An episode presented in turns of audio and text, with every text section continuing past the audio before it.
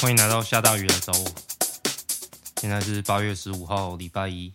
我是黑哥。今天天气很好，看起来等一下说不定会下雨。脸书、Facebook，他不是都会偷听人讲话吗？然后他偷听了以后，他就会推荐一些广告让你买东西。他甚至会有点掌握到你潜意识在 害怕的一些东西。比如说，我之前发现我自己长了一大堆白头发，然后脸书他就超前部署，他开始推荐我生发水。他好像察觉到啊，这个人觉得自己老了。那接下来，可能我的确潜意识也在害怕秃头这件事。不过 我应该是还没开始秃，或者说，或者说我已经开始秃了。然后脸书是最早发现的。一个人的，然后昨天也是，呃，我一大早跑去新店的西边野餐，然后我们烤面包来吃，下午脸书他就开始推荐烤肉架，等等等等，然后我就突然发现这个跟最近有一个很红的脸书的社团叫做直男行为研究社，我我发现这个跟里面的某些行为很类似。就是里面有些里面他都是推一些男生贴一些男生跟女生的对话，然后某一某一种男生他会突然间非常非常阴暗的 推荐你一些他觉得你用得到的东西，他觉得这个东西对你好，然后我就发现哦，原来这个就是女性的感觉，一直被窥视、被试探。被侵入自己的界限，感谢脸书让我体会到这种感觉。好，首先感谢一下来信，又是 Eric，Eric 寄信来，然后他提到说，异性恋男子之间的情感交流经验真的是蛮少见的，大家聚在一起都只是喝酒或是运动，在目前有限的经验里面，男生好像常常都要靠另外一半。或者是同在的女性才能弥补这种缺陷。那从这个角度来看，Eric 他很感谢有伟大的女性视角的救援。嗯，我也觉得女性主义真的给我的人生很大的帮助。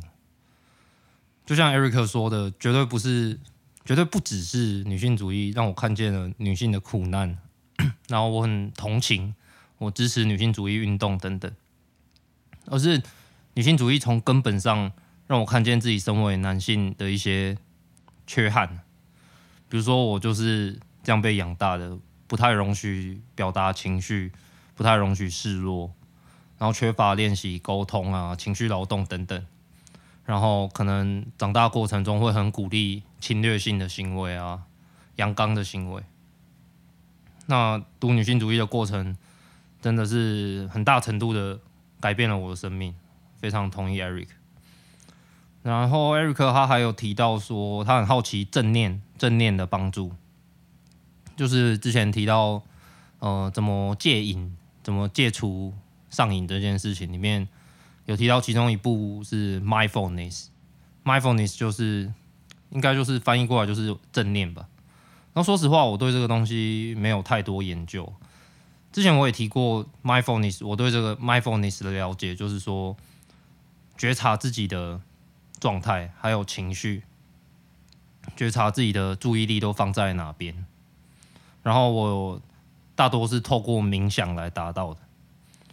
那我觉得我好像可以讲一下我对冥想的一些了解吧。就是人有交感神经跟副交感神经两个系统，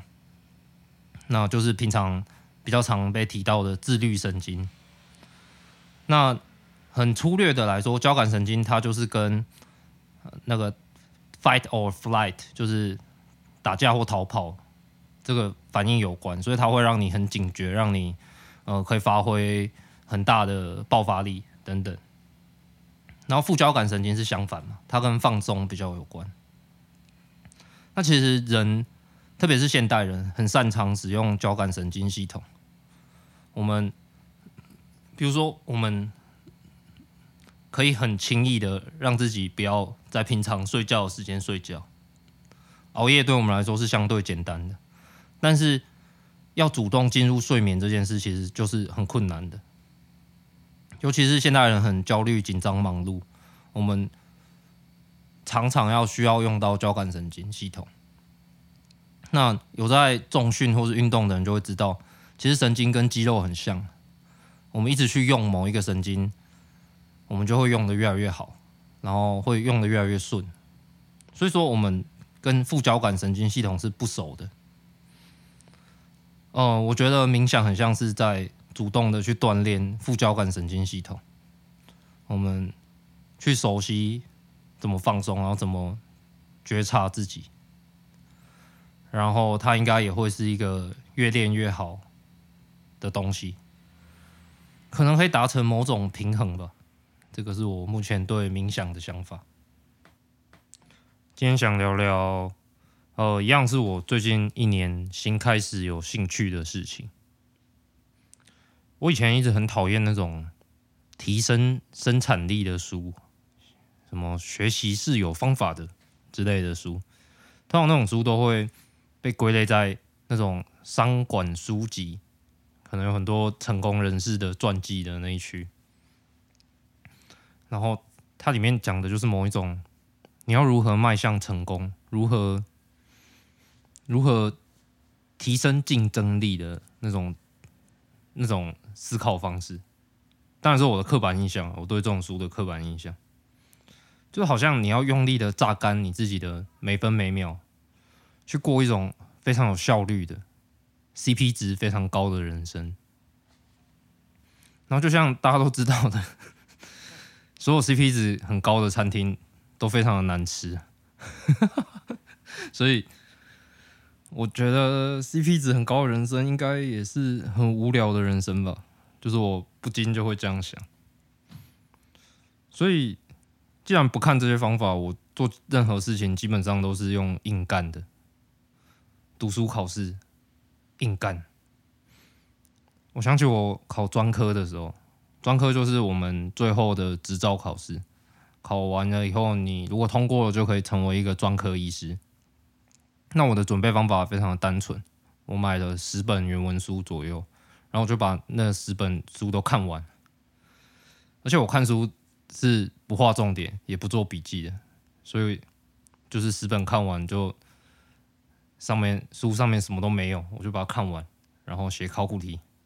然后硬干把它通过。这基本上就是我面对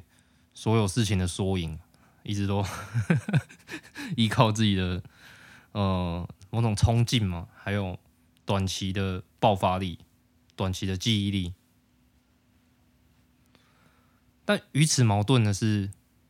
同样是生产力，我对于另外一种。有生产力的人是非常羡慕而且敬佩的，就是可以持续创作出美好的东西的人，不管是呃写出很棒的小说，做出很棒的音乐，做出很棒的游戏等等，这样的人我非常的敬佩。然后我慢慢发现，我这种硬干的方式的缺点是它的不可持续性。其实，如果我去思考考试这种东西，本质上就是一个要让你一次花费所有力气，调动你所有资源，甚至你前一天不睡觉都没关系。但是你考完以后，全部东西都会消失的一个东西。但是，如果你用硬干的方式面对创作的话，你就会一次一次的做完，然后累爆，然后可能好几天都没有办法再做同样的事情。就离开到别的地方去，呃，可能慢慢恢复体力等等。然后，当你下次再想做的时候，这是我自己的经验。当下次再想做的时候，可能就连之前的进度都找不到。就像我现在可能也找不太到以前做过的考古题，或是以前写过的考卷的感觉。然后我就在思考说，那要让我自己可以持续的创作。我可能需要某一种硬干以外的方法，所以我就开始读一些我以前可能会有点有点不屑，或者有点呃有点受不了的一些方法论的书。那这次就跟大家分享最近一年，呃，读到一本不错，然后我实际自己也有在做的一本书，叫做《Bullet Journal》子弹笔记。这个应该蛮有名的，可能很多人都知道。现在也非常多的介绍文章、介绍影片，然后很多嗯、笔记的名牌都有出子弹笔记的形式的笔记本，那都很漂亮。我觉得呵 呵买起来放在自己的包包里面，看到也会有一种蛮开心的感觉。那子弹笔记它是一个。ADHD 的患者就是注意力缺乏症过动，就是过动儿。他设计的，他从小就有注意力没有办法集中的问题。那为了要让自己可以有办法生存，有办法解决日常生活中的问题，他 后来发现他自己使用了这个系统，呃，对很多人也是蛮有帮助的。因为现代人其实。我们就是处在一个常常是注意力缺乏的状态，我们常不断的被各种事情分心，不断的被各种事情打断。那我简单讲一下我对子弹笔记的方法的理解。那它就是其实也是蛮简单，它就是把它分成几个不同的几个不同的功能。那第一个是目录。那目录就是很简单嘛，呃，就是在你每一个不同的 chapter，你就把它写到目目录里面，然后标上页数。但是我们的笔记本通常不会有目录，对不对？所以这个可以省去你每次要看某一个地方，你就要在那边翻半天。然后再来，他会要求你花一点时间去整理。你最近五年想要达成的事情，什么都可以。比如说，比如说我想学日文嘛，然后比如说我可能最近五年想要精通某某一件事情，然后它会在里面有一页叫做 intention，就是意图嘛，把自己想要做的事情都标上去。然后在这个前提下，就是我先把想做的事情列出来，然后我们就开始。第一个是年计划，年计划就是就十二个月嘛，一个月一格，然后把你每个月已经预定要做的事情写上去，然后你可以在这边参照前面的 intention，我我做这些事情对我五年内想做的事到底有没有帮助，或者说我要多做什么事情，我才能帮助我达到我五年内想做的事情。好，年计划完了，再来是月计划，比如说。现在是八月，然后我在八月三十一号可能就会写九月的月计划。那一样就是我九月预定要做什么事情，你可以去翻你的年计划，把你本来在年计划里面写的九月要做的事情把它写上来。然后同时你也可以去想说，诶，那我这个月可以有一个什么样的目标，对我最近五年想达成的事情会有帮助的。好，月计划完了，再来是日计划。日计划就是每天晚上。嗯、呃，比如说今天是十五号嘛，然后我晚上就会 写一个八月十六礼拜二，明天我要做什么事情，然后把它列出来，然后我在明天的晚上就会来检视，说我前一天写的这些事情我有没有做到，有做到我就把它划掉，没做到的我就把它画个箭头，画个箭头的意思就是把它延后，我可能明天再做，然后延后了以后我就会再新增一个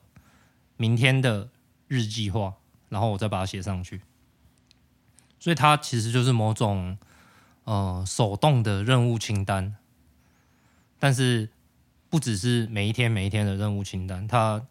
扩展到每个月，还有每年，还有最近五年想达成的事情。那我对这个系统的想法是，呃，其实人的体感呢，我们身体的感觉。是我们人是二十四小时的动物，所以我们会，我们其实，在二十四小时的时间感里面，我们可以计划事情。比如说，我今天晚上想干嘛？我什么时候要运动？我什么时候要？完成工作等等。但是我们人同时也是欲望着未来的动物，所以我们常常会有一种感觉是：啊，我每天每天就这样过去了，但是好像看不到一个长期我自己的方向。所以我觉得这个笔记它的一个好处就是，它可以帮助我们跨越那个身体的二十四小时的时间感。比如说一开始最近五年的这个目标，我们一定不会把自己每天要做的事情写上去嘛。我们一定是想一个以五年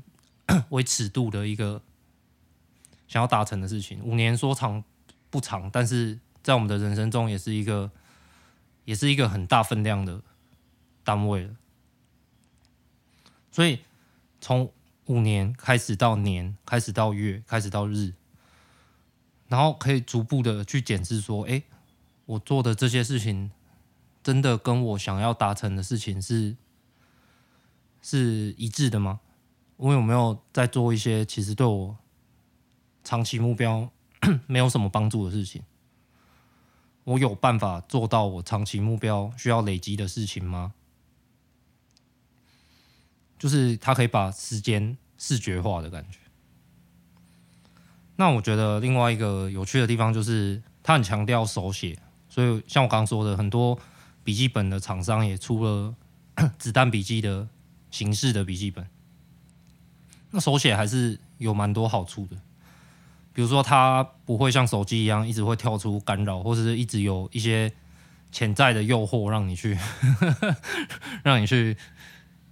分散你的注意力。第二个是它没有光害，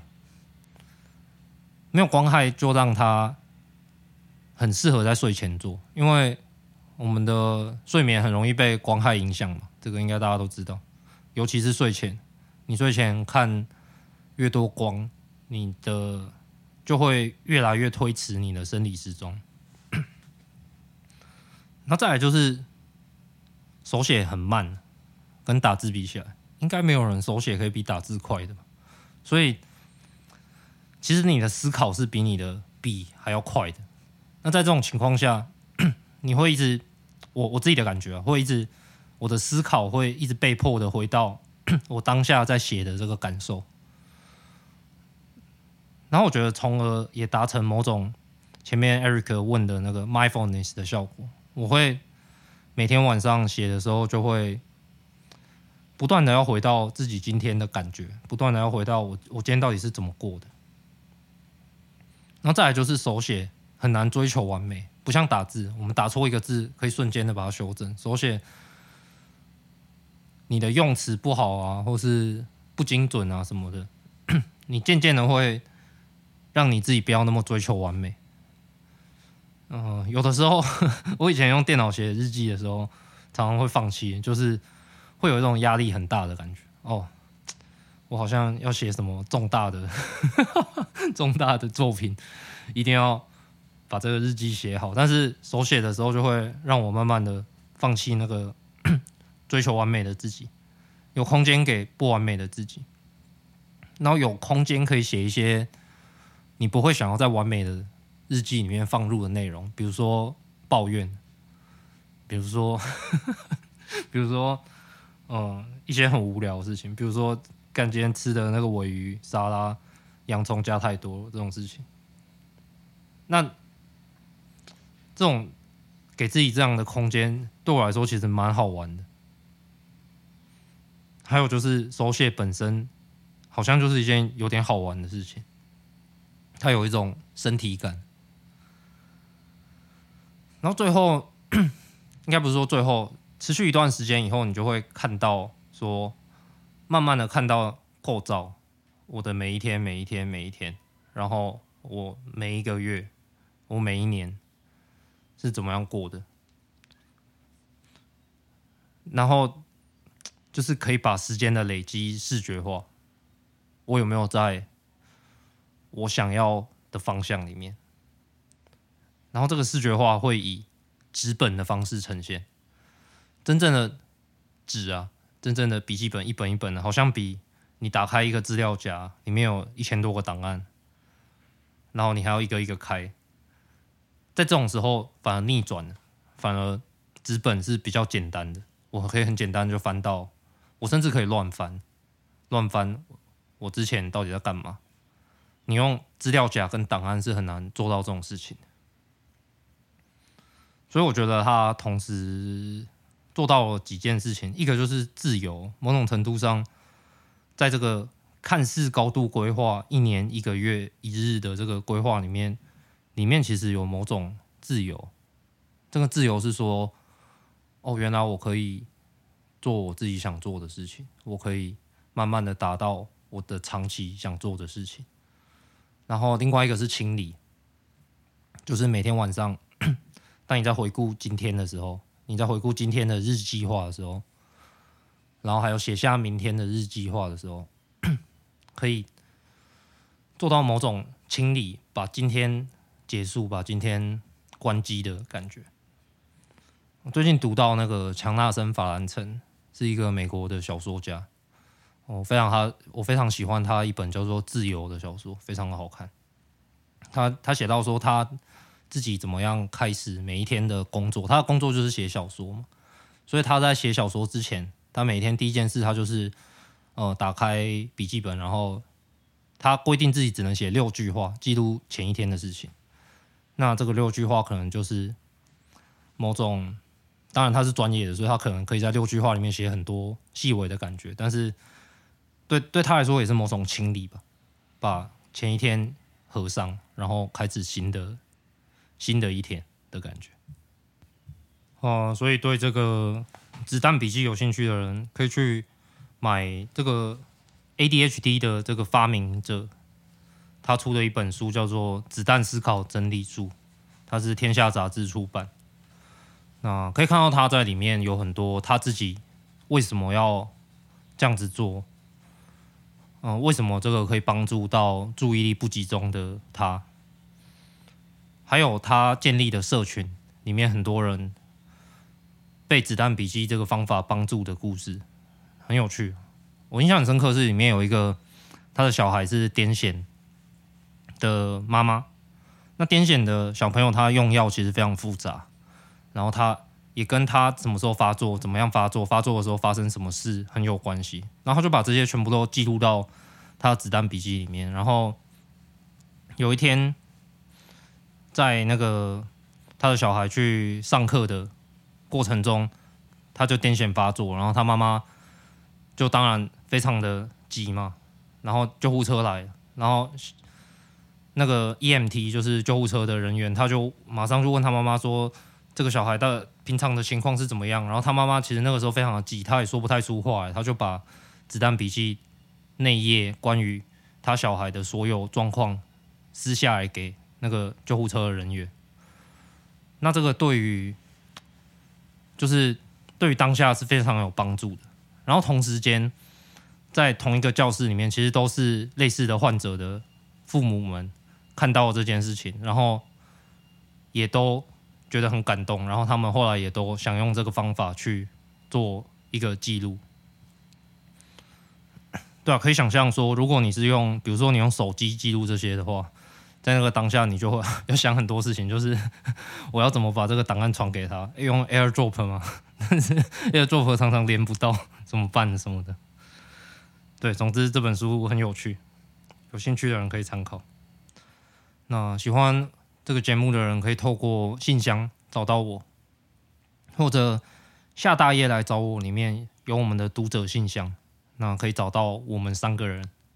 那或者可以去看我们的 IG，可以找到导播无敌。那我们的 IG 里面都是一堆手写的笔记纸、便条纸。我自己看我们的 IG 都觉得蛮可爱的，到底在想什么？在这个五光十色的 IG 世界里。写这些笔记，这边是下大雨来找我，我是黑哥，我们下次见。